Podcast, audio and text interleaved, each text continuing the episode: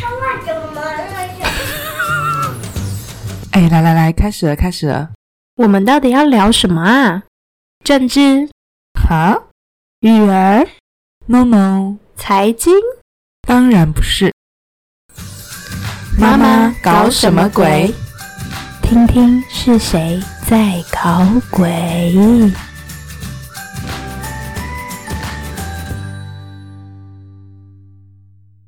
欢迎收听《妈妈搞什么鬼》。Hello，我是马尼，嗨，我是维尼。又是一个很久不见的 一段时间。对啊，我们最近更新的频率没有很稳定，因为我们两个实在是太忙了，很难凑在一起。只能说日子过得非常的充实啊。至少现在啊，我们两个明明疫情已经解除了，我们两个还是没有办法碰到面，只能用线上的方式来录音。最近我忙于居家办公这件事情，让我很 enjoy。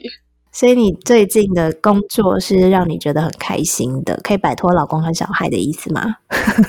对，虽然还是在家，但是我可以做自己喜欢做的事情，画自己开心的图。我觉得我很感恩宇宙给我这个机会。就其实你越来越清楚自己要的是什么，然后你慢慢找到你生活的步调了，对不对？真的，维尼真的是看着我成长的一个朋友，朋友 一生一起走，忍不住唱是起来。日子不再有，这样真的透露年纪。没有，我们很年轻哦，我们还追星哦，这样子可以吗？五月天有啦，从十六岁追到现在。嗯，五月天是谁？我不知道哎、不知道？那你知道王力宏吗？你知道王力宏吗？嗯，虽然我们家没有电视，我平常没在看电视，但是王力宏实在是在过去一段时间洗版了我的脸书，我真的不认识他都不行诶、我们今天要来好好的聊一聊王力宏，是吗？也可以啊，毕竟我们之前有讨论过，我觉得蛮有意思的。对啦，其实我们认真的说，我们今天就是要讨论王力宏啦。你会红，好啦，说真的，其实我们真的很少拿公众议题出来当主题讨论，对不对？对，因为老实说，我们也不是想要就是跟风啊，借机炒话题呀、但是公众人物的私人感情，在这个过去某一一个礼拜期间，突然间变成一个全民追剧的活动。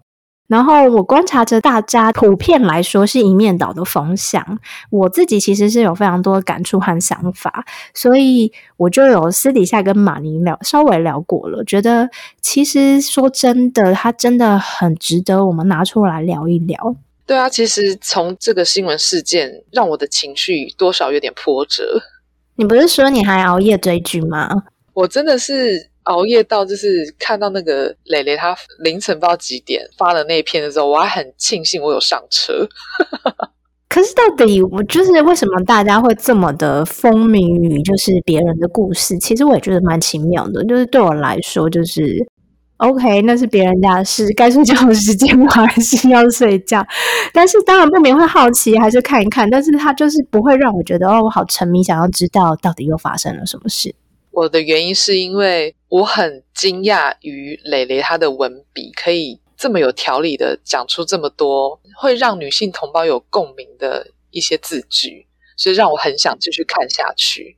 其实一定是他有打中你某些点，所以你很想知道接下来他可以有什么样的发展，或是接下来他会如何被对待吧。没有错，没有错。对啊，就是其实我们现在就是也是要冒着被大家攻击的风险 我来聊聊，就是我有自己个人不太相同的看法。我很期待，来吧。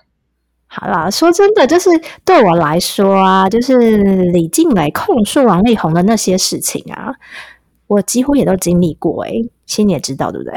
对啊，欸这个不简单呢、比如说外遇、劈腿啊、约炮、嫖妓啊、金钱方面的纠葛啊，或是完全没有照顾小孩、陪伴小孩啊，这些基本上我都是一个也不少的经历过了。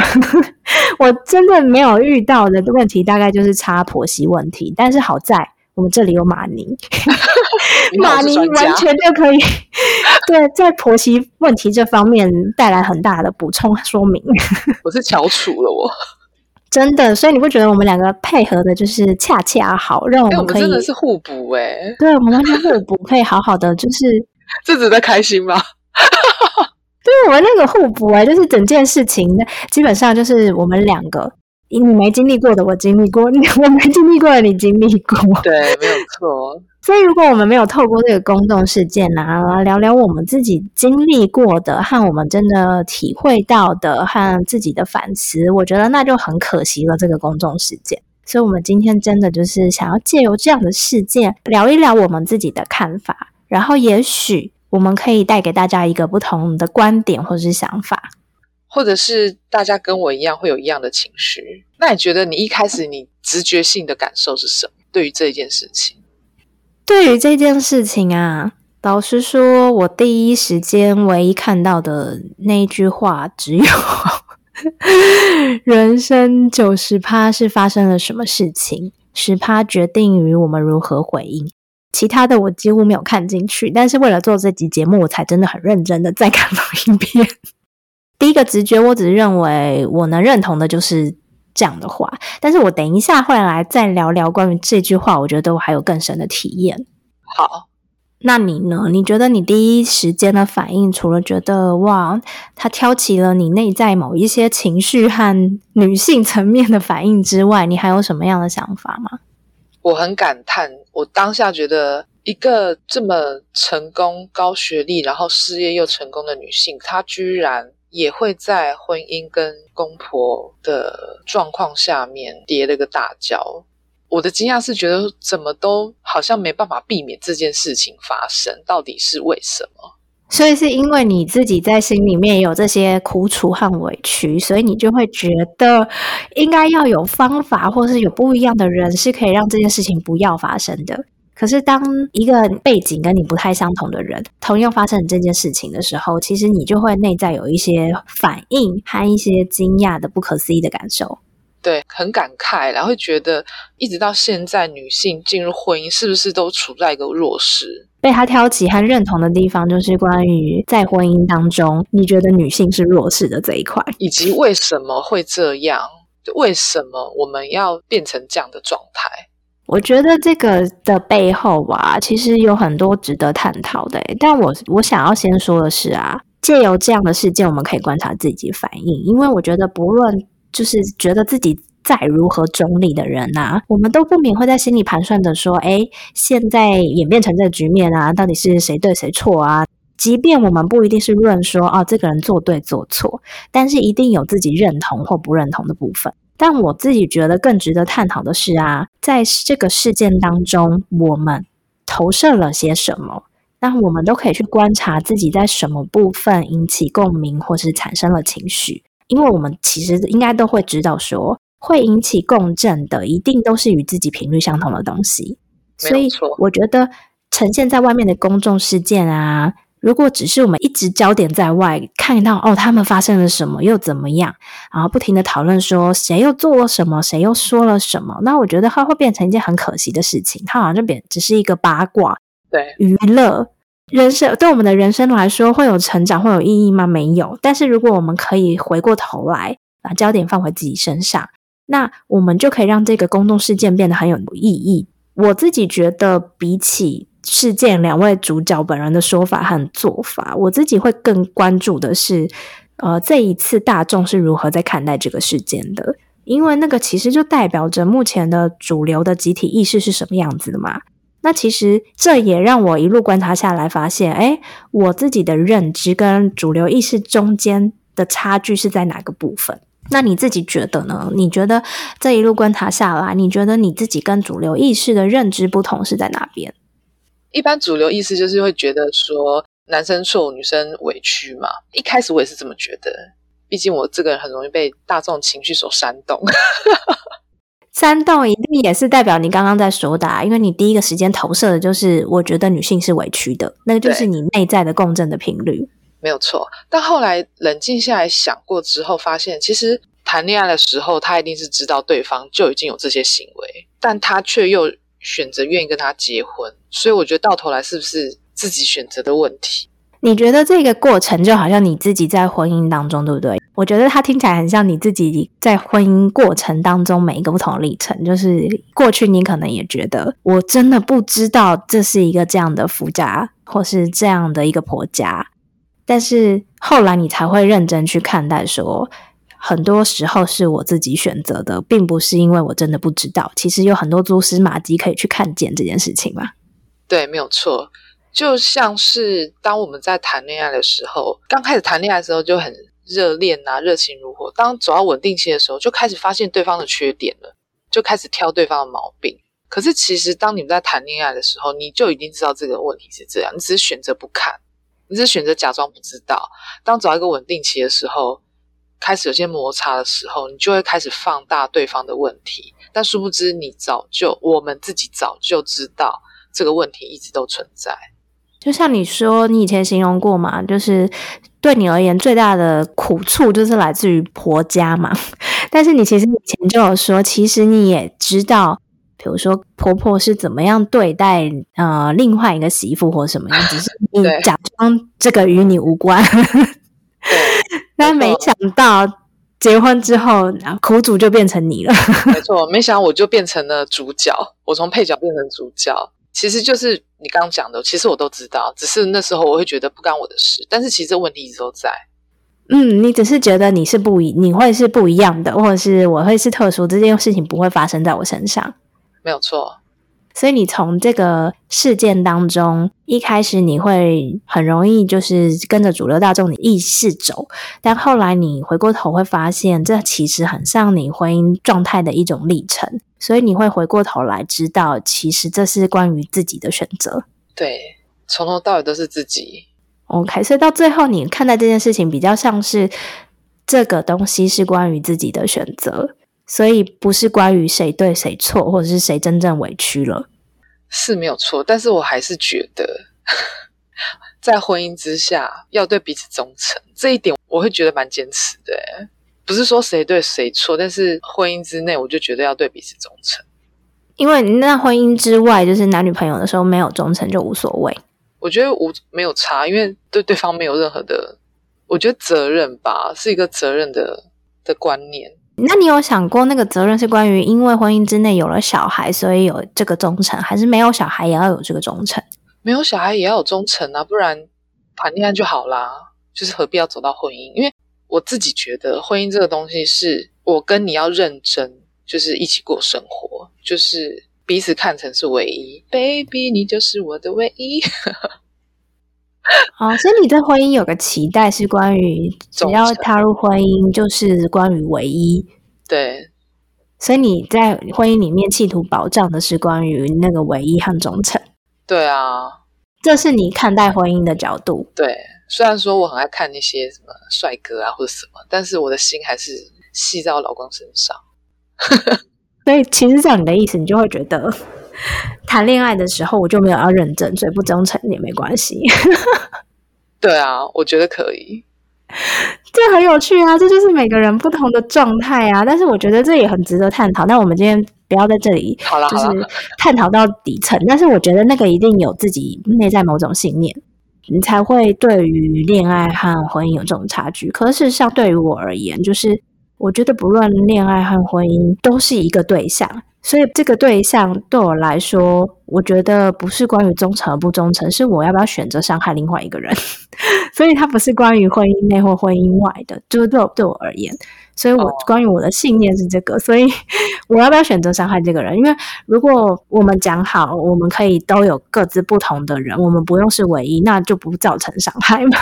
对，但是如果我们讲好的是关于唯一，那如果我没有忠诚，那可能就会对对方造成伤害。对我而言，那不是关于婚姻内或是没有婚姻，它就有差别的。所以我觉得这个是关于你内在某一个信念不同，所以你就会把婚姻看作一个什么样的状态，于是你就会有一把什么样的尺和一个什么样的投射。对。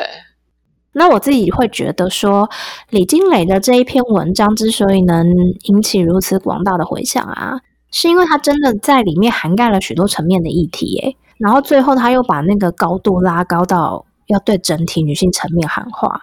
那所以我会觉得很有趣啊，就是你不论你是男生是女生，可能曾经被劈腿过、出轨过的人。或是你被冷暴力对待的人，被遗弃过的人，可能都会有感觉啊。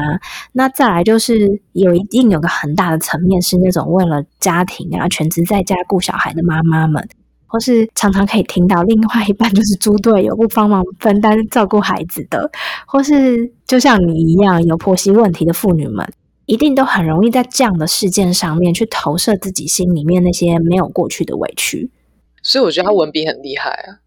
我觉得他很聪明的知道什么样的状态下是大部分人会感觉到委屈的，因为那就是他自己心里面委屈嘛。因为他感同身受啊。我刚刚上面说的，其实大部分事情我也经历过，可是老实说，对这篇文章我没有什么感同身受。我自己自己思考一下，我大概知道原因在哪里。比如说，对你而言，你会感同身受是那个女性在婚礼里面的委屈和地位很低的感受。因为那是你内在一直没有过去的课题，我一直没有处理好的的状态。对，所以如果我们会投射，一定是我们内在还有委屈，还还没有处理好的功课，你才会投射这个东西在上面。对，那我唯一投射的就只有那一句话 的原因，是因为对我来说，我不再受害于那些。就是，比如说外遇啊、出轨啊、不被公平的对待啊，那些对我来说，他已经不是在我的课题之内了，所以我就不会有被情绪挑起的感受，所以我不会觉得我好想追这个剧，知道接下来会有什么发展。但是，比如说平常我在看剧，我也追剧，我说真正的追剧，不是追 这种八卦剧。我也会有那种我好想知道接下来发生什么事的。那我其实也在看剧的过程当中，我也知道我投射了什么样心理状态，有什么东西是我在我内在我还没有做完的课题。于是我可能投射到了这个女主角身上或这个男主角身上，我就会想要知道他们会发生什么事，或是我投射了那个情感在上面的时候，它可以疗愈我什么？我觉得这个就是一个很有趣的观察。当然，我觉得这个公众议题有非常值得讨论的部分。有一个部分，就像我刚刚讲的，因为它让我们可以去觉察自己，觉察自己之后，我们就有机会疗愈自己。所以，我觉得不论大众，就是或大家觉得这件事情公开是一个对错好坏的事情，可是我觉得，就像李静蕾在最后说的，这件事情被拿出来，一定有它的意义和价值存在，以至于它会发生在我们大家的眼里和大家的认知里面。我突然觉得有件事蛮奇妙，就是当这件事情爆发的时候，基本上都激起女性的一些情绪啊什么的。可是对于男生来说，他们会觉得没什么。就拿我跟我老公讨论这件事情的时候，他就觉得说：“这很严重吗？这没有什么啊。”就是在男人眼里，觉得嫖妓什么是小事？对我觉得很有趣哎，照顾小孩也是小事。不只是不只是我的另外一半，我同事的另外一半是说：“这怎怎么了吗？这件事很严重吗？”就是，所以我就觉得，哎，为什么都是激起女性的一个情绪呢？因为刚好蕾蕾这个角色又是大部分有孩子的女女生。正在做的选择，大部分的女性很容易选择牺牲我自己去成全家庭，比如说以孩子为优先或以老公为优先，于是就累积了许多牺牲委屈。那那些东西一直没有被处理，还一直没有去挖掘，于是这个事件的爆发就会让所有人把自己的情感投射在这件事情上面，排山倒海而来呀。可是其实我那时候看完之后啊，我第一个念头是。哇，这几个孩子选了一个不简单的人生课题，因为对我来说，就是不论王力宏是一个什么样的人，他做了什么事情，那都是他们夫妻之间的事，也是孩子会自己去认识爸爸做了哪些事。可是，一旦他被公众化，我觉得他就变得很不简单了，因为他再也不是只是我孩子认知我的爸爸是什么样子，而是我要听到别人说你爸爸是谁哦，他是一个什么样什么样的人。那他相对的对孩子来说，就会变成一个成长过程当中很不容易的课题。所以我第一个念头，我就想的就是啊，这三个孩子的灵魂真的选了一个很不简单的人生功课，要来过他们这一辈子。所以他们三个人一起面对，而不是一个，因为这个 功课实在太沉、太不简单、太沉重了。三个有三个纠团。三只小猪的意思，对？纠团下来面对。破盲点了，就是他们是纠团下来的，还好不是一个人面对，一个人面对真的太艰难了。对啊，所以不简单呐、呃，我自己看到一个部分，就是关于拯救者，某个程度，就像你刚刚有提到的啊，就是其实很多时候我们早就都知道这个人是一个什么样的状态，可是很多时候我们就企图扮演一个拯救者，觉得我们可以帮助对方、协助对方、改变对方，让他过上不一样的人生。于是我们就做了某一个选择，去好像要协助他，或是觉得他可以是不一样的。就像我我自己也曾经做过这样的事情，因为老实说，就是 我前夫的历任感情是非常的精彩的。嗯就是他可能呃跟过什么黑道大哥的女人在一起啊，然后跟过什么比如说嗯、得血癌的那种在一起啊，或者是当然他也跟过比如说离婚的单亲妈妈在一起过。那他其实每一段感情都有各自就是很不容易的部分。他人生经历还还蛮丰富的诶。哦，对，他的初恋就是那种，嗯、他在很小的时候呢，大他十几岁的那种女生，所以，对，所以他就是那种，就是感情经历非常多元化的人。然后我当然也知道，就是也有可能跟他原生家庭有关系，跟我前夫原生家庭有关系。那我觉得，就是我在听他的历程当中，我就知道啊，原来我可能是 就是一个人在普罗大众眼里比较正常的女生。对，于是他选会选择跟我结婚，但是他不能正常啊，所以一定要演一段很八点档的剧嘛，我们再离婚，这样才显得这段感情没有那么平凡嘛。应该是吧？他喜欢轰轰烈烈。对，可是其实我自己回想起来，我就知道以前在某一个程度来说，我也试图在扮演一个拯救者。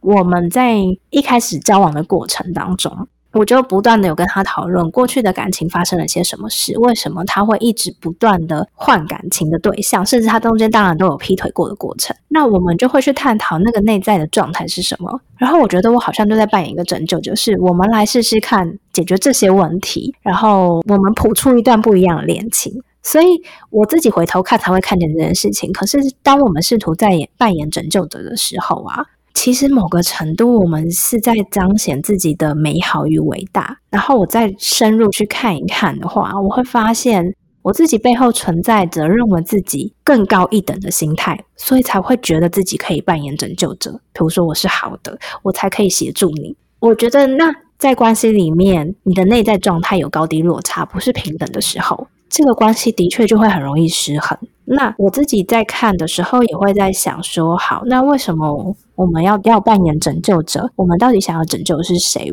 我觉得，那他可以回头去探讨我们自己生命的历程。有些人可能会发现我，我想要拯救的是过去的自己；有些人可能会发现我，我想要拯救是那个我觉得呃一事无成的父亲，或是我想要拯救的是那个很委屈的妈妈。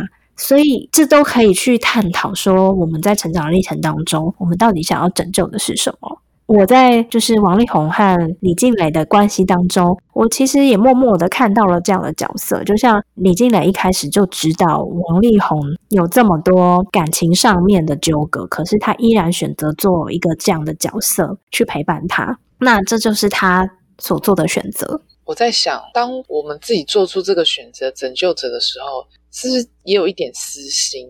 我的私心是到最后，我也可以得到一个完整的我所要。嗯，当然啦、因为我们做每个事件的背后一定都有自己的出发点啊。其实很多时候我们就是在做某些事情去换取我们要的嘛。对，没有错，没有错。所以你自己有觉得你在生命当中，或是你在感情事件当中，有曾经扮演过拯救者的角色吗？我觉得有诶、我现在就是啊，时时刻刻啊，哦，所以如果你回想起来，你会觉得你是在拯救你老公吗？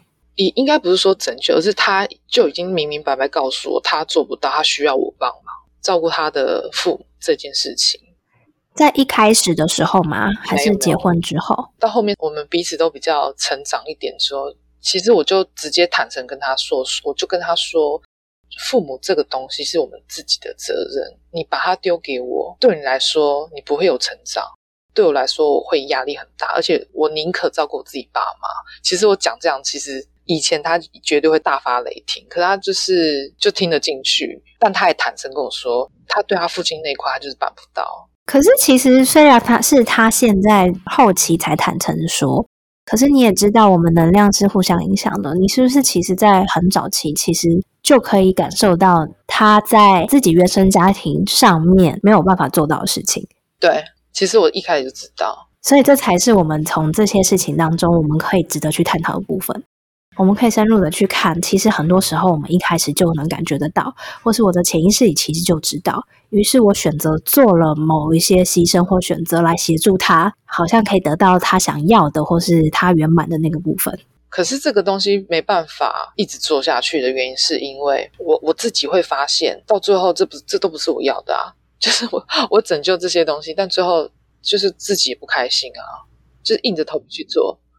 所以到最后，你选择了先救你自己。对啊，我现在就一路都是在救自己啊。但你有没有觉得，当你开始救，就是救你自己、关心你自己之后，其实很多事情反而会发展，或者会往前进。过去，当你一直在在拯救别人的时候，事情好像都卡在一个原点。对，当我开始从我自己的需求，从我自己想要做什么、不想要做什么出发的时候。并且我很明确告诉我的另外一半，我希望我我想要这样，我不想这样的时候，我替自己开创了一条很美好的一条路。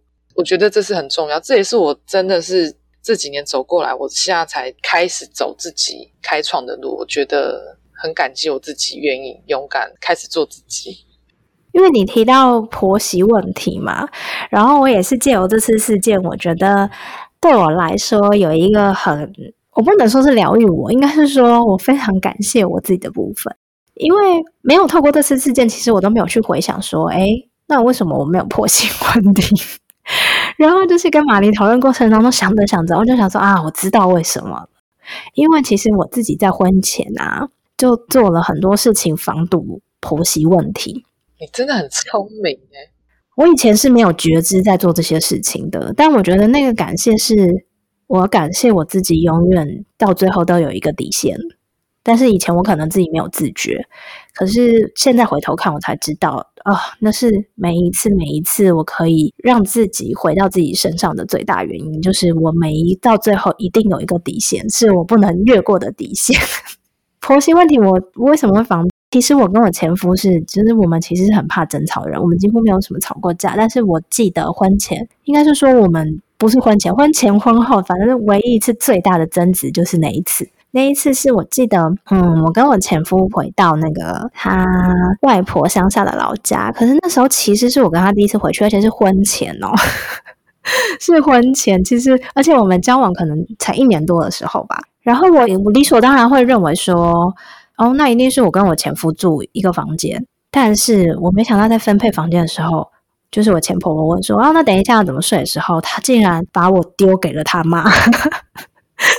我当下其实有点傻眼，他叫我跟他妈妈和外婆住，我跟他妈不熟，然后第一次见到外婆，然后我其实好傻眼哦。但我没有在当下爆发，但是我那个怒气是在心里面，一路都没有办法睡觉，而且是一个我完全陌生的环境，就是我才认识这些人几个小时，我就要跟 他们一起睡觉。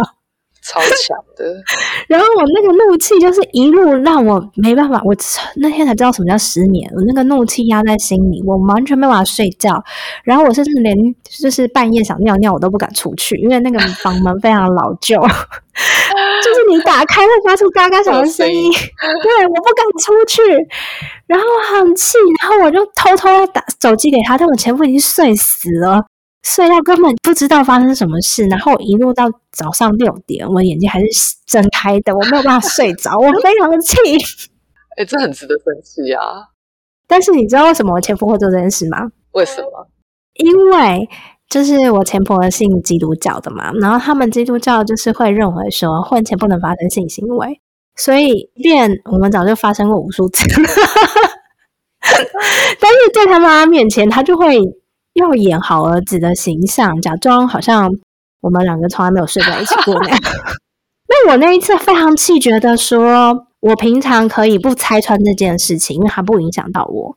但是我不需要陪你扮演好儿子的形象，因为那是你跟你妈之间的关系，是你要去去解决的问题，它并不是我的问题，那些也不是真实的，因为这只是在一个演戏嘛。然后所以那天早上大概六七点吧，然后他们家其他人已经就是去参加婚礼，他终于接电话了，我就跟他大吵了一架，与其说是吵架，不如说是他被我骂吧。然后那一刻，可能他就清醒了，然后他就没有再管他妈怎么想，然后就把我带到他房间里。那天我到早上终于可以睡睡着。进入洞房，对没有，但这件事情为什么我印象我印象非常深刻，甚至比我离婚的过程还要深刻？很经典呢。我觉得这件事情对我来说印象非常深刻，是我在告诉他一件事情：是你跟你妈之间问题，你不能牵扯到我身上，我也不容许你用这种方式对待我。对你，你可以事前跟我商量讲好，那我如果同意，我我可以这样做。但是我不喜欢在你没有告知我的状况下，我被这样对待。对我觉得那是其一，然后其二是后来就是当我们过几年后，就是谈要结婚之后啊，因为我不喜欢大费周章办婚礼，那时候我们就讲好，那我们就简单去，比如说海外国家办简单的婚礼。然后其实我那时候也没要拍婚纱照，什么都没有。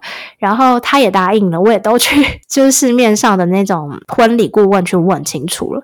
结果已经都查好，就是要提亲的时间，他就突然跟我说，他妈妈就是对这件事情好像有什么意见，什么什么。那我会觉得我被晃点了，就是你答应我的事情是你要去处理，而不是到最后又这样子做。所以在那一刻，我就跟他说，那我们就先不要结了，然后我就我就找个理由，就是延后了提亲这件事情。所以我们后来又隔了半年到一年，才真的就是。再一次讲好要结婚这件事情，但是我觉得就是这样一个一个过程，让他知道说，你跟你妈妈之间的问题绝对不是由我来处理，你得要负责任，就是我不牵扯到这件事情上面。所以我其实，在婚前就防堵这件事情。所以我记得，我记得我前婆婆对我的评语就是，她觉得我很有个性。但我也不会对他不礼貌或什么，他也并不影响我们现在相处。你看，即便离婚之后，我们现在还是可以相处，我们还是会互相问候，我们还是可以一起带着孩子出去。所以，我觉得这对我来说是我自己看到在婆媳问题这个方面，我自己很感谢我自己的部分。可是，当现在我回头看，我当然当年有可以处理的更好、更圆满的方式。说到这一点，我对于蕾蕾感同身受的还有一点就是。关于婆媳，就是一开始蕾蕾她是要求王力宏公开澄清，她并不是大家所想象那么强势的媳妇，或是对婆婆怎么样的一个媳妇。这点让我很有感，因为我就是那个不知道自己做错什么，却又被婆婆到处去讲。如果说就是婆婆会到处去说 媳妇的不是，对不对？就是左邻右舍、亲朋好友都会知道。其实原本我不知道他会这样，是一直到就是我走在路上被陌生人搭讪，说一个叔叔说你是不是那个谁谁谁的媳妇啊？然后我去办个保险，那保险就说你要不要跟你的婆婆道歉？然后我就想说，我到底做错什么事情要被人家这样子到处讲？所以其实那时候事情爆发的时候，我就觉得对蕾蕾这件事情我很有共鸣。那当年你被婆婆这样子的方式对待的时候，你的内心有哪一些情绪呢？非常的生气。我我有跟我老公讲这件事情，我老公也很生气，但也没没办法有任何作为啊。生气的背后还有什么情绪？因为通常生气是一个很表层的情绪。我们通常会生气背后，就像我之前说的，我们是有一种需求没有被满足，就是很委屈，委屈会觉得说我不懂我做错什么，我做这么多，然后。你到底哪一点不满意？要把我讲成这样啊？所以你讲到一个关键句了，就是我觉得我已经做了那么多，为什么你还不满意？对啊，到底我做错什么？所以那的内心委屈是来自于我觉得我已经做了那么多，我已经做了我可以做的了，然后那其实是有一种牺牲感吧？你已经牺牲了你自己去做了一些我不想做的事情，对吗？对啊，很多白头超多的，所以其实真正的问题是出在我做了许多我不想做的事情。对，OK。可是如果我们以负责任的角度看待这件事情，你觉得它可以怎么被诠释？你现在如果回头看待这件事情，他是怎么诠释的？我硬着头皮去做这么多事情，你真的是赢在起跑点哎。话说蕾蕾那件事情，我一开始有共振的是，他要求王力宏公开澄清，他不是拍行不，不是强势媳妇这件事情，让我很有感，因为刚好我的婆婆也是这样认为，我是一个非常强势的人，而到处说，所以这点让我很受伤。就是你之前有说过，你都被左邻右舍、亲朋好友、不认识的、认识的婆婆说了你什么事情，然后你你应该要好好对待婆婆之类的，对不对？对，要我去道歉啊，什么种种之类的。所以这件事情反射到的、投射到的情绪是这样，是一种委屈，对不对？你没有被了解的委屈。对，还有同情诶，就觉得啊，怎么遇到一个跟我一模一样的？就投射了一些同情在他身上，所以这个东西是你一直自己还没有解开的结，所以你就会觉得被别人误解这件事情是很委屈，然后是很值得声讨的事情，对不对？对。所以当他出来为自己发声的时候啊，你有什么样的感受？就是他站出立场为自己发声，说：“哦，我不是这样子的人，我是怎么样怎么样被这样对待，但是那不是真的。”好，当他这样做的时候，你有什么样的感受？我第一个直觉是他真的是已经被逼到墙角，他才会这么做。回到你自己身上看，你会觉得他忍无可忍，是因为你一直觉得你在隐忍，但却不敢真的为自己站出立场吗？我到这几年有开始忍无可忍，然后站出立场，就是我的情绪也是忍到没办法再忍，所以我那时候看这件事情的时候，就知道他应该就是忍到没办法再忍，他就站出来了。嗯，所以你在这件事情上面看到的是关于你自己在这个婆媳问题上面，你自己有很多忍无可忍的部分，然后你怎么样为自己站出来那个，所以你就会理解那个背后的情绪，然后也会同理那个为自己发声。那你会期望那个发声得到什么样的结果吗？你是说蕾蕾的发声吗？还是我的发声？就是当你投射到他为自己发声的时候，你是不是在内心会隐隐期待？他是不是可以造成某种结果？会，我会希望大众可以更正视这个问题。我觉得有点矛盾的一点是说，女性主义起来，但是我们在进入婚姻的时候，却又不自觉、不自觉的去自动矮化自己，去做很多事情，然后委屈自己，然后觉得这样子可以很圆满，可到最后搞了自己就是灰头土脸，然后不快乐。我觉得这个模式很很有趣。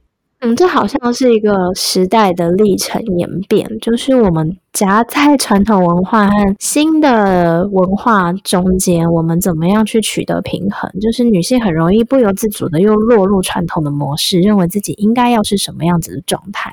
对，就像什么女强人，或者是就像蕾蕾事业工作事业有成的那种人，她在婚姻内，她又自动去做这些隐忍或者是委曲求全的这些动作。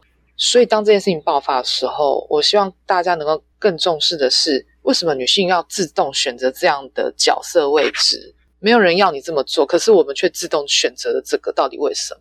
嗯，你觉得值得探讨的是回到自己身上，去看到自己为何要做这样的选择，而且也去理解这是关于自己的选择，而不是关于别人怎么对待你的。因为没有人要求这样做，可是你却自动觉得我应该这样做就会怎么样。所以你觉得在这件事情上面，你想要透过这样的议题，然后去让大家可以看见，就是我们到底为何在做这种选择？在每个人的身上一定都有各种不同原因嘛，因为每个人成长背景不一样嘛。但是要去找到自己的背后原因是什么？对，我们可以有别的选择可以做选择，不一定一定要遵从这样的模式过生活。就提醒自己，我随时随地都有为自己做做选择的权利。像我刚刚说的话，就是我最有感的，就是那句话，就是他在上面写说：“愿我们不论经历什么，都能相信人生是十趴发生在你身上的事，九十趴你如何做反应。”这句话，那对我来说，我是很欣赏李静蕾，她愿意就是这么勇敢的去展现自己脆弱的部分。她一定有很多她的担心、害怕，可是她愿意很勇敢的去说出所有事情的经过。然后说出他曾经发生的事情，说出他的委屈和他受伤的部分。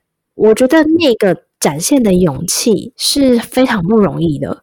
我觉得他很值得，就是让每个人看见展现脆弱其实很勇敢，然后展现脆弱其实非常有力量。而不是让我们觉得展现脆弱，就好像我们是软弱的这件事情上面，我觉得这个部分我是觉得很值得，就是让大家去学习的。就是因为过去我们都会认为我们不能示弱，我们不能展现我们委屈、我们受伤的部分，因为那会让我们看起来好像很没用、很软弱。可是并不是啊，因为当他这样做的时候，其实他为大众示范了什么叫做勇气和力量。那他当然也让很多女性。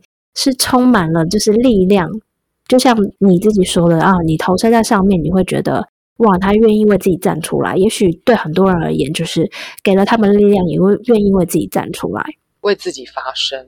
但是我觉得在那一句话呀，我觉得很值得探讨，什么样才是真正为自己负责任。因为对我来说是这样子的，虽然他很勇敢的展现脆弱，但是就以我的观点，我并没有觉得他真正的看见了这句话是什么意思。所以，可能对我来说，我觉得他那句话比较像是对自己喊话，而不是他自己现在真的做到了，知道发生的事只占了十趴，九十趴 是你如何反应。我觉得他比较像是一种对自己的喊话。我觉得真正的负责任应该是去看到什么东西是我做的选择。而不是受害于因为环境或是因为别人怎么做，所以我现在的承担这样的结果。对我来说，也许可能更深刻的，应该是要去看见，人生一百趴都是取决于你如何做反应，而且人生一百趴都是你选择而来的。为什么会这么说呢？如果你把十趴发生在你身上的事情啊，你看成是一切都是由自己开始的。那这个东西就会变得非常的不一样，就会是变成真正的负责任。那也许你会说，发生的事情我们怎么样可以决定？用很灵性的观点，我们去诠释的时候啊，你就会看见，原来到最后那十趴也是我们自己做选择的。你知道这什么意思吗？就是百分之百都是自己自己的选择啊。例如说，好三个小孩今天。人生会会发生这些事情，比如说父母不是他们选的，我人家会说这样。但是如果我们在以更高的观点看待这件事情，我们就会知道，也许连父母都是他们灵魂在投胎时就选好的，选好了自己的人生课题。于是我就会知道这个是我的选择，而不会说这不是我选择的父母。因为只要我们仍然相信那个十趴是别人让它发生的，其实很多时候我们还是会活在那个很受害的状态。我们没有办法真正理解到什么叫选择，或是真正去看见发生在我们身上的礼物。讲业力这件事情好了，业力并不是说哦，我一定要轮回，你会下十八层地狱那一种业力，不是，而是今天我们所有给出去的，到最后都会回到我们身上。今天我的一个念头，其实最后都还是会回到我身上。所以，如果我们可以去看见那个业力是如何在发生的，种瓜得瓜，我种下了什么种子。到最后，它发生在我身上，我就会知道，连那个十趴发生在我身上的事情，其实都跟我自己有关。总而言之，总而言之，就是对自己的选择负责啦。因为，可是你你说对自己选择负责，很多人看不到那个选择是什么。因为，就像我以前，我也不知道这些都是我的选择。这所谓的不得已、不得不，但都是经过我自己允许我自己去做这些不得不的选择，是经过我允自己允许的。所以我说这句话，我最有感。但我我甚至觉得，我们如果能仍然留着那个相信十趴是发生在自己身上的事，九十趴是如何做反应，我们有时候还是会被困在那个十趴里面。倒不如我们相信，人生一百趴都是我们可以为自己负责任的时候，有时候我们才能真正的解脱。就像我不会一开始就觉得李静蕾经历过的事情我都经历过，她真的太悲惨了，她真的是一个受害者，她真的是一个很可怜的女性。我没有这样想，是因为我觉得，也许站在王力宏的观点，他也有他受害的部分。因为我们每个人都是站在自己的观点上看事情的，所以每个人都会觉得自己是受害者。对我，即便到现在也是啊，只是当我意识到的时候，怎么样提高我的维度？提高我的高度去看待事情，我才能真正从受害的角度解脱，然后去看到我能为自己创造什么。因为我其实印象很深刻，就是我看了一本书，举了一个例子，我觉得很有趣。就比如说有一颗球，它就是一半是红色的，一半是白色的。好了，你站在红色那边，我站在白色这边。我们平常在生活中就是这样，我就会一直跟你说，这个球就是白色的啊。那你会说什么？红色，你就会说这是红色的啊、可是你有说错吗？你没有说错吗？我也没有说错吗。我们各自都看到眼对啊，那个那个球那一面，对我们都只看到事情的一面。对可是如果我们可以，比如说，好，我们站在高的角度、远的角度看，我们就会知道啊，这个球就有红又有白啊，没有谁是对的，谁是错的。这是我觉得在这个部分，它可以被更深入看见和探讨的。这也蛮有趣，因为人都是相信眼见为凭嘛，眼见为凭，大家都相信自己眼中看到的事实，所以要如何拉高这个维度去看事情的宏观，这需要练习吧？需要练习啊，甚至你从科学的角度上来看好了，我们不要说眼见为凭啊，事实上你从科学的角度来看，我们眼睛能所能看见的东西其实少之又少，可是我们却只愿意相信我们眼睛看到的。这世界上有各种不同的光线，我们眼睛甚至能看到光线也很少。对，对，所以真的不要觉得我们看到的才是真的，我们以为的那一面才是真的，因为每站在不同的角度，每个人都觉得自己认知的是真的。然后我自己在看李静蕾的那个文章啊，就是我这次做功课，我还看到一一段话，我觉得对我来说蛮有感触的。李静蕾呃一段话这样说：“你口中的我们只有我，没有们。”那这句话其实我蛮有感觉的，因为我自己也经历过，所以我知道离婚是一个从我们到我的过程。这个过程其实是非常揪心的，因为以前都是讲我们，然后你要开始区分你和我。在这个这个过程当中会发生什么事？就是双方都为了要确保自己，确保那个我，就会开始出现各种角力斗争嘛。因为我们每个人就会开始进入求存模式，进入求存模式之后，一定就会忘记什么是真正的爱。进入求存模式其实就是一个竞争模式，那我们就会彼此在确保自己是安全的。好，所以这个时候当然就只有我，没有我们。那我觉得那个是非常感慨的，诶，你不懂，我知道。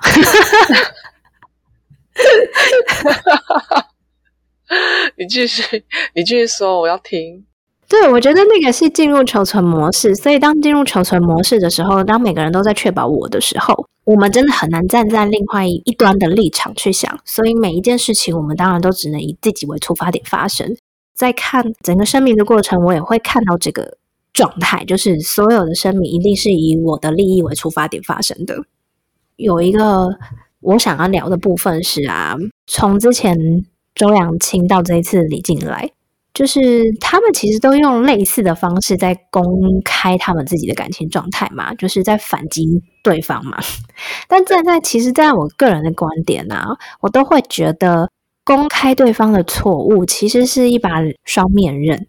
就是也许我们在第一时间可以为自己出一口气，好反击对方，然后好像让自己好过一点。但我觉得。这把双面刃很像回旋镖一样、欸，哎，就是你会在未来某一个时刻，它会回过头来伤害到自己、欸。哎，在看这些这次事件的时候，我就觉得我蛮感谢自己，当年我真的是几乎闭口不谈，就是知道我离婚，知道发生什么事情，真的没有两三个朋友。因为其实老实说，我跟我前夫是嗯、之前上课认识，所以我们有非常多共同的朋友。在离婚过程当中，即便我心里有非常多、非常多的气愤和委屈啊，我也觉得你怎么可以这样对我？那我当然也很想让所有人知道说，哦，我前夫做了哪一些非常夸张的行为。我当然也很想大声指责说，啊，你哪些地方没有做好，然后你哪些地方做错了什么的，我不该被这种对待。我当然都会有这样想过，但是我真的很感谢，我最后都没有意气用事，就是很任意的去宣泄那些东西。很多朋友其实也都是好几年之后才知道哦，我们离婚了。但是中间我们为什么离婚会发生什么事，其实大部分人都不知道，甚至连中间有来陪伴我的朋友，也到我好几年之后才听说啊，我发生了什么事，他会觉得很很荒唐，不可思议。可是我觉得现在回过头，我非常感谢这件事，因为我觉得如果当年我就是依照情绪，然后去做了很多选择，让我自己当下好像好过一点，证明我自己是好棒的，证明我才是对的，我是受委屈的那个时候，现在我其实应该要花很多力气来收拾那些惨剧。甚至比如说，我女儿对待爸爸之间的一些状态，但是就因为我什么都没做，我觉得现在我可以创造非常好的互动。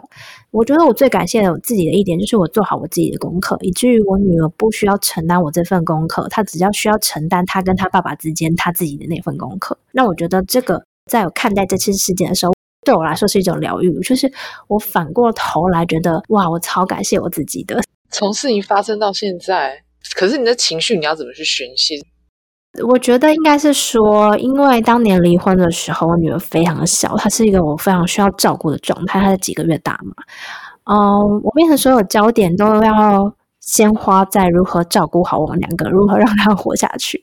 所以我觉得是这几年来慢慢累积的过程，一路一路累积的过程，那个情绪是一点一滴宣泄掉的。比如说写文章啊，或者是我看剧啊，我都会投射我自己内内在的状态，然后一次一次的就宣泄掉了。就是要找到自己适合的方法，但是我没有觉得就是公开声明是一个错误或者是不好的事情，因为我觉得就像李静蕾在文章提到的，既然他选择了这件事情，他到最后一定要承担那个结果，但是它会发生在我们台湾这个社会上，或是整个亚洲的社会上，那它必然有它存在的意义，所以公开这件事情必然有它存在的意义，它不是不好，只是对当事人而言。我自己会个人认为，觉得那是一个险棋。我觉得你很不简单，你可以在在这么艰难的状态下选择就是不一样的做法。我觉得当年我不是那么有意识的选择，诶，当年我没有那么有觉知嘛。可是回过头来，我觉得哦，谢谢我当年的选择。我觉得不简单诶，如果是我的话，我我我是那种会要找人家宣泄情绪的人，就是要先把他骂一遍就对了。就是懒，我觉得很好啊。就是每个人会找到自己的方式啊。如果你觉得你骂完一遍之后，你就可以让自己回到负责任状态，那我觉得也没有什么不好啊。我觉得对每个人来说比较伤害的方式，是你一直骂，然后骂了三年五年依然在骂。对别人没有伤害，那最大的伤害一定是自己。这一次普罗大众啊，就是主流的意识其实就很明显嘛，大家一定都认为啊，王力宏。很渣呀，他做的不对啊，他小气呀，哇，李静好棒啊，怎么他这么勇敢？可是我觉得那个普遍的说法比较像是陷入了就是在争那个是非对错的二元状态。当我们陷入这个状态的时候啊，就会很容易忘记初衷，然后也很容易看不到整个事件背后宇宙到底要传达给我们的爱是什么，这件事情要为我们人生带来的意义是什么。因为我经历过类似的路嘛，所以我就会清楚知道说，诶，当我执着在是非黑白、对错好坏、对方应该要怎么样，他不应该要怎么样的状态的时候啊，其实我内心是永远找不到真正的平静和喜悦。因为当我这样做的时候啊，焦点其实都在外面，都在外面那些人的行为说法。而不是在我自己身上，那我永远也都可以在过程当中找到我对方让我觉得做的很不满意、做的不好的部分。当我无止境的在找这些的时候，就是一个无止境的循环，就是让我自己陷入在那个执着当中。在这样过程当中，我们在不断想要评论哪一个人对、哪一个人错，或是我自己又落入我想要证明我是对的、对方是错的状态的时候啊，即便我赢得了全世界的掌声。就像我的世界里面，可能所有人都会认为啊，我前夫做不好，是我对了。可能我前婆婆他们也都会有愧疚。可是如果我就陷入在这个里面啊，我觉得他就是我赢了全世界的掌声，我赢了全世界的认同。可是我会输掉我自己，所以我觉得那个很不值得。为什么会输掉自己？什么意思？输掉自己，就是当我赢得了全世界的认同，我现在那个是非对错，我也认为我做的对的时候，其实我没有办法真的知道我自己要什么，我只会陷入在那个执着当中，我也会拿那个是非对错来评价我自己，于是我永远都没有办法做自己，没有真的理清自己的状态。老实说啦，我自己在看啊这一个整个事件的时候啊，我觉得李静蕾第一篇发文点到为止就好了。甚至中间其实有一段，我都觉得他已经违反了，就是初衷，就是因为他在文章里面不断提到，他会说出来做这些事的出发点是想要为女性发声，也想让这件事件让整个社会变得有意义，让我们女性不再跟过去一样。对，可是可以明显看到，在某一些部分，他是追着其他女性在声讨他自己的正义，那我就会觉得。如果是在这样的状态下呀，其实已经真的忘记这篇文章的初衷是什么，真正要做到的是什么？因为那个就已经是陷入那个是非对错啊，什么是对，什么是错的那个黑白里面。就像我刚刚说的，什么叫输掉我自己？就是当我陷入那个对错的时候，我也拿对错来评价我自己，所以我就没有办法接纳真正的我自己了。就像我看这样的事件，我就会觉得，当他不断想要声讨其他女性说介入婚姻啊，或是怎么样的时候啊，他好像就是没有办法真正去同理他过去的自己，因为其实我们从文章中可以看到嘛，过去他也知道可能王力宏是这样的状态，可是他仍然接受了。他有女朋友的时候，仍然接受跟他一起出去，不论他的心态是什么。那他可能为了实现自己内心对感情的某些幻想，然后做了那些选择。那这个部分，他是不是也可以同理其他女性也是有这样的可能性？嗯，对啊，因为当他当年有可能因为王力宏的一些话语，认为他会不同，是不是其他女人也有可能陷入这样的状况？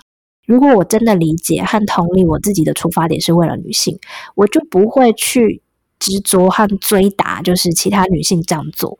之前不是在其他集节目也聊过，说当我们会不能接受别人的某些行为的时候，那其实代表着是我们不能接受自己的部分。所以我就会觉得，我们可以从那个这些事件当中去看到，我们不能接受的是什么。那其实是我们不能接受自己的部分。就像我在看，我会觉得。如果不能接受其他女性这样的状态，是不是我没有真的接受过去我自己做的这些选择？你有懂我在说什么吗？我知道了，我知道你在说什么。刚讲这让我想到，因为这件事情，我特别去研究前阵子就是吵得沸沸扬扬那个通奸除罪化这件事情，不觉得这件事情也很有趣吗？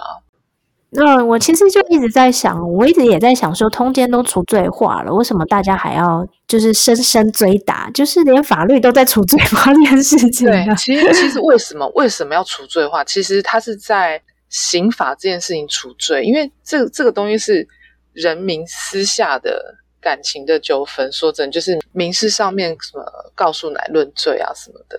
这一点，大法官的解释是说，他觉得夫妻之间是否忠诚是属于双方私人女，所以跟政府没关系，没有错。所以这一点是要把它除罪化这件事情，但是在于民法上面还是可以求，还是可以求偿这件事情。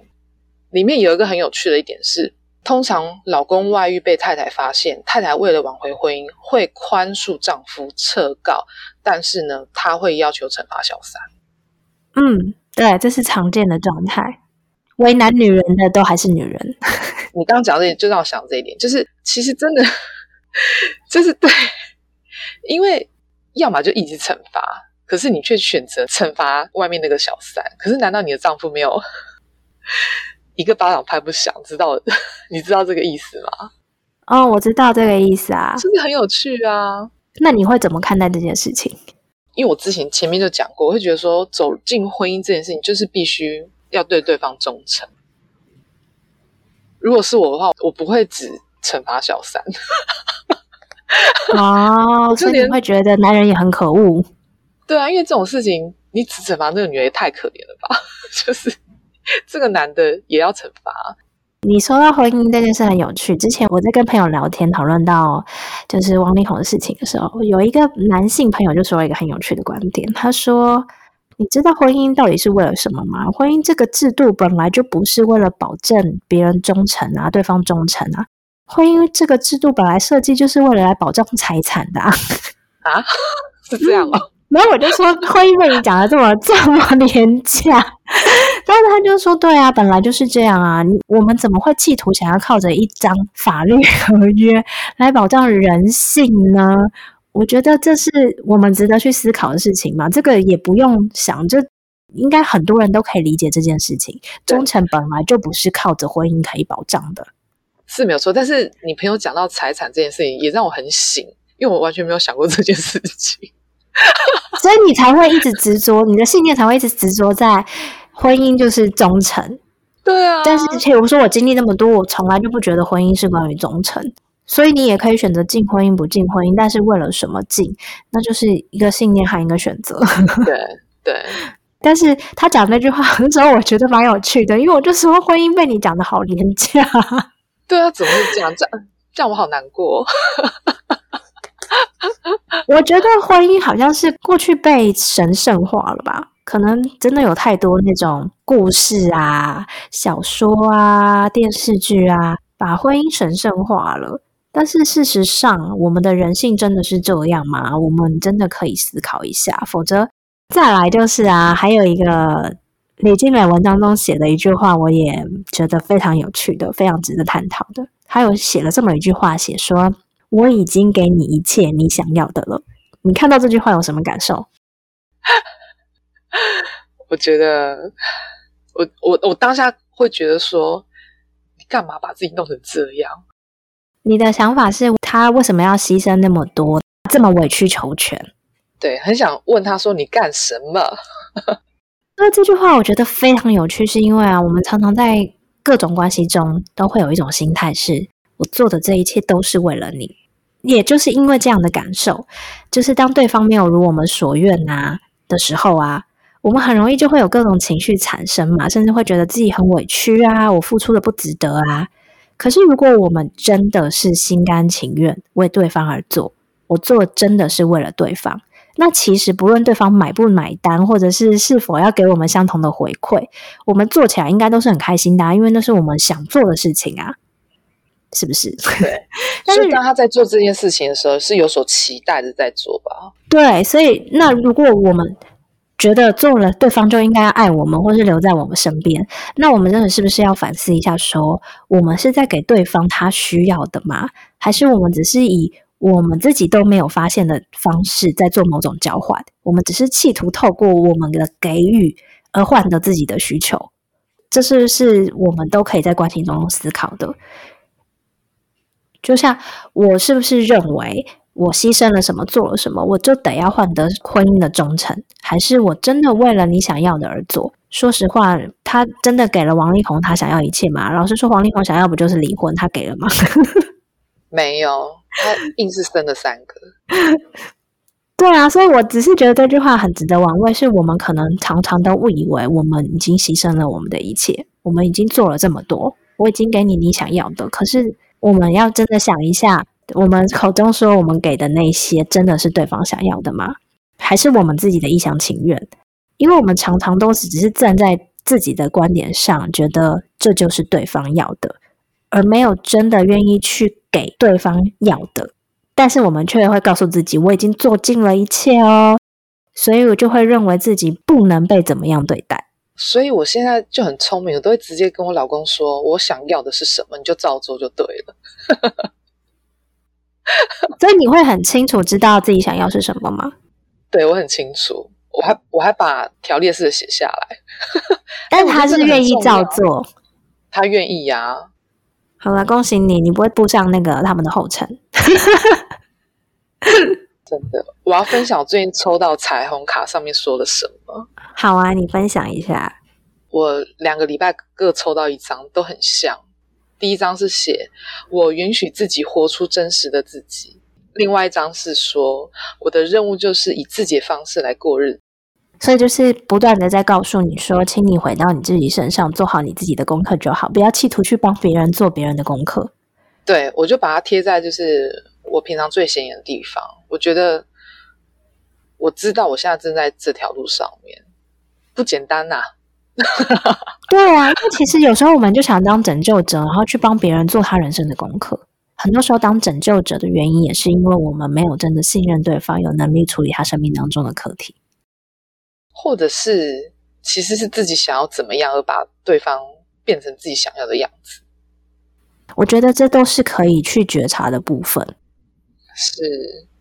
然后我这次在事件当中啊，就是观察大大家的看法、想法的时候啊，我就觉得有非常有趣的一件事情，就是只要事件当中的某一方踩到普世价值的道德底线的时候啊，另外一方的所有行为就是几乎都可以被合理化，所以大家就会一昧的推崇。比如说李静蕾多么的厉害呀，他的行为多么的棒。可是你如果认真检视底下，就会发现，其实他的许多行为，如果发生在一般的状态下，一定也会被正义魔人拿来大肆批评。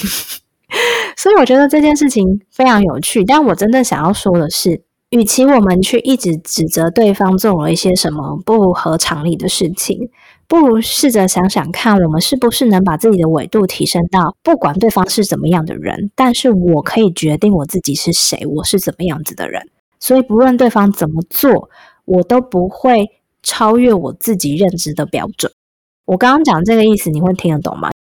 听得懂。有时候明明我们一般的道德底线认为，呃，比如说打人是不应该的，揍人是不应该，伤害别人不应该。可是如果那个人做了很过分的事情，比如说强奸犯啊，或者虐童啊，诶，如果有人冲去他家打死他，然后大家还会欢呼说：“哇，很很棒，他就该死。”就是我觉得这件事情就是非常吊诡，我们也值得去深思一下：我们要因为对方是谁而决定我们是什么样子的人吗？还是不论对方是谁，我们都可以决定我们自己是什么样子的人？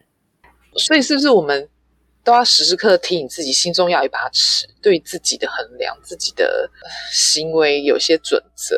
是是这是这样说吗？我觉得，如果拿一把尺衡量自己，其实我们也在论自己的对错。那很多时候，我们就在评价自己，也没有办法真的接纳自己。而是在我们真的选择接纳自己之后，我们知道自己是谁，于是做出什么选择，什么是我自己真正想要的，而不是依照别人或是别人的价值观，或是别人怎么做来决定我自己想要的是什么。我觉得那个是有差距的。我觉得从这里又延伸出来，就是那为什么？在这样的事件当中，有些行为会被合理化。那又为什么大家会这么入迷的想要追这个八卦剧？是不是大家都很想要看到某种正义被实现？那为什么？你会不会觉得大家好像都好想要看到，就是大家会这样形容啊？李靖可以是什么 雷神之锤啊？把把王力宏打打得很惨呐，然后大家就觉得很开心啊，大家就在旁边拍手叫好啊？为什么好像正义被实现了？那我觉得。这个大众的这个想法是非常奇妙又有趣的。你有想过为什么吗？因为普罗大众似乎对于法律制裁坏人这件事情感到非常的失望，所以当有这种充满正义及就是让人家觉得很痛快的事情发生的时候，会为之疯狂。我自己会觉得，我们都可以回过头来想一下：当我如果我虽然我没有。但是如果听众们自己觉得说，哎，我其实，在看这件事情的时候，我也超希望，就是可能，呃，男方被打趴啊，我希望这个正义被实现啊，然后女性主义可以上位啊，那背后有些什么原因？那有时候可能是因为我们自己在现实生活中，我们因为自己内在的恐惧而没办法为自己跨出那一步，我没办法为自己站出立场，然后。所以，我们就会很期望有那么一个，嗯，在我们眼眼前可以发生的事情，让我们会觉得我们内在有一点安慰。可是，我们都要回过头问问我们自己：，那我们生命当中所认定的那些正义，要怎么样才会发生？我觉得都要回过头来告诉自己，唯有自己真的去行动、去跨越，那个正义才有可能真的被实现。就像你最近。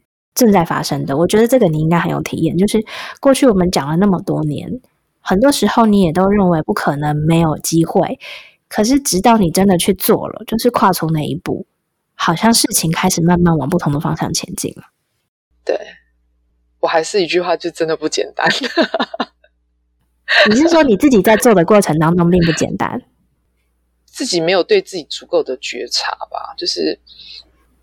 太容易被外在的一些状态下迷惑，迷惑觉得说啊，不行，我我我我会我会怕我做不到，我会怕对方会怎么样。好不容易我才开始学会问自己说，我要什么？我要的到底是什么？这些是我可以有有所选择的。当我勇敢去跨出这一步，做出选择，我要的跟我不要的时候，我才会发现，哦，原来真的世界是。绕着我在转，我的世界是绕着我在运行的，而不是我我绕着别人在运行。这个真的差很多。你开始当你自己生命当中的太阳了，对，让其他的行星绕着你转。我真的要说，毕竟这十年真的不容易啊。但我相信一定会有。说真，我起步的比较晚，因为我前面这几年我一直在沉浸在我不可能，我做不到。那我那我比较好奇，就是也帮听众问一下，一定有很多人会被恐惧就是困住了吗？那真正让你克服恐惧的那个关键点是什么？就像蕾蕾一样，是逼到就是最后一刻，我我没办法再忍受这些，不舒服的对待跟不合理的要求的时候，我勇敢的说出我要，并且我去做它。我说出来，我然后我去做它，我去执行它，旁边的人才会开始哦，原来知道你是这样的人状态，你是这样的，你的想法是什么，你是这样的状态，呃，会去配合你，会觉得好奇妙，就是 会愿意去尊重你的决定。当你没有为自己发声的时候，别人会觉得说，哦，你就是你，反正你怎么样都可以啊，反正你你你就是这样啊。也就是说，其实你比你自己想象中当中还有力量，你也比自己想象当中还要重要。对，好啊，我觉得这很棒啊！就是你也让大家知道，即便忍忍忍到最后一刻再为自己发声也不是问题，因为所有的过程都是养分嘛。就是有那些忍耐，你在现在才可以真正的有力量或是茁壮的为自己坚强站出来。要记得哦，允许自己活出真实的自己。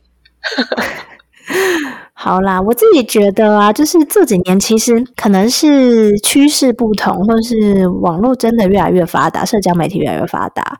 我觉得就是会有各式各样不同的公众人物，会有各种不同负面消息出来嘛。那通常在主流意见一窝蜂的要轰炸当事人的时候啊。虽然我也都知道说啊，那些人会被轰炸，是因为他做了许多伤害其他人的事情。但是理智上呢，虽然我也会想要评论他们的哦，新闻到底谁对谁错，但另外一方面，我真的都常常在想的是，他们这些人选择这样的人生课题真的很不简单呢。那这个人真的能做完他此生选择的功课吗？对我来说，比起看到那个事件的当事人的好像得到他该受的处罚。我其实内心反而会更期望说，哎，他们真的能学到一课，然后为自己带来一个不同的灵魂成长。所以，我们今天会做这集节目啊，就是希望除了就是像凑热闹啊、看好戏之外啊，我们都可以有机会从更宽广、更包容的角度去看待世界，然后让更多元的声音是可以流通的。才会有机会去释放我们每个人都紧抓住的那种道德标准。那释放过后，我们才能真的让越来越多人真正的活出自己。这是我们今天想要做这集节目，冒着被骂的风险，仍然这样子聊的原因。对，不同的想法，也许可以带给你们，就是认识更多自己的机会啦。这一次事件的过程当中啊，我有一个想法是啊。你知道什么才是最好保护自己的盾牌吗？我觉得只要够了解自己，就就是保护自己的最好的盾牌。你说的没有错，我自己会觉得啊，最好的自我保护其实就是对自我价值的认定。唯有我们真的认定我们自己存在的价值，我们才可以真正保护好我们自己。不会被其他人就是来来去去的磁场影响来影响去的，导致对自己自我怀疑之类的。因为当我们有足够的自我价值感，我们的自我价值感足够高的时候，其实我们每一刻所做的选择，绝对会跟自我价值低落的时候不一样。然后我们每一刻所做的选择，绝对是那个当下我们知道如何保护好自己的那个选择。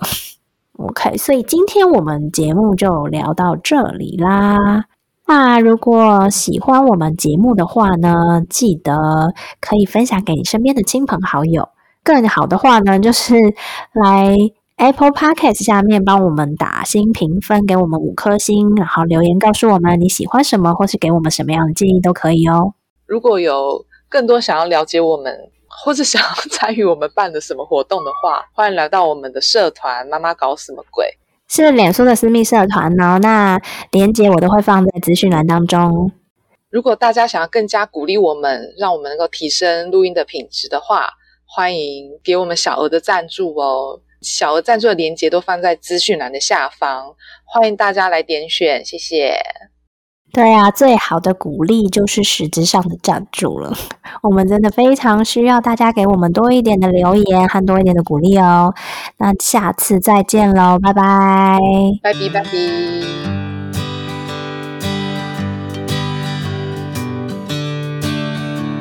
哎，话说人家有雷神之锤，你有什么样锤呢？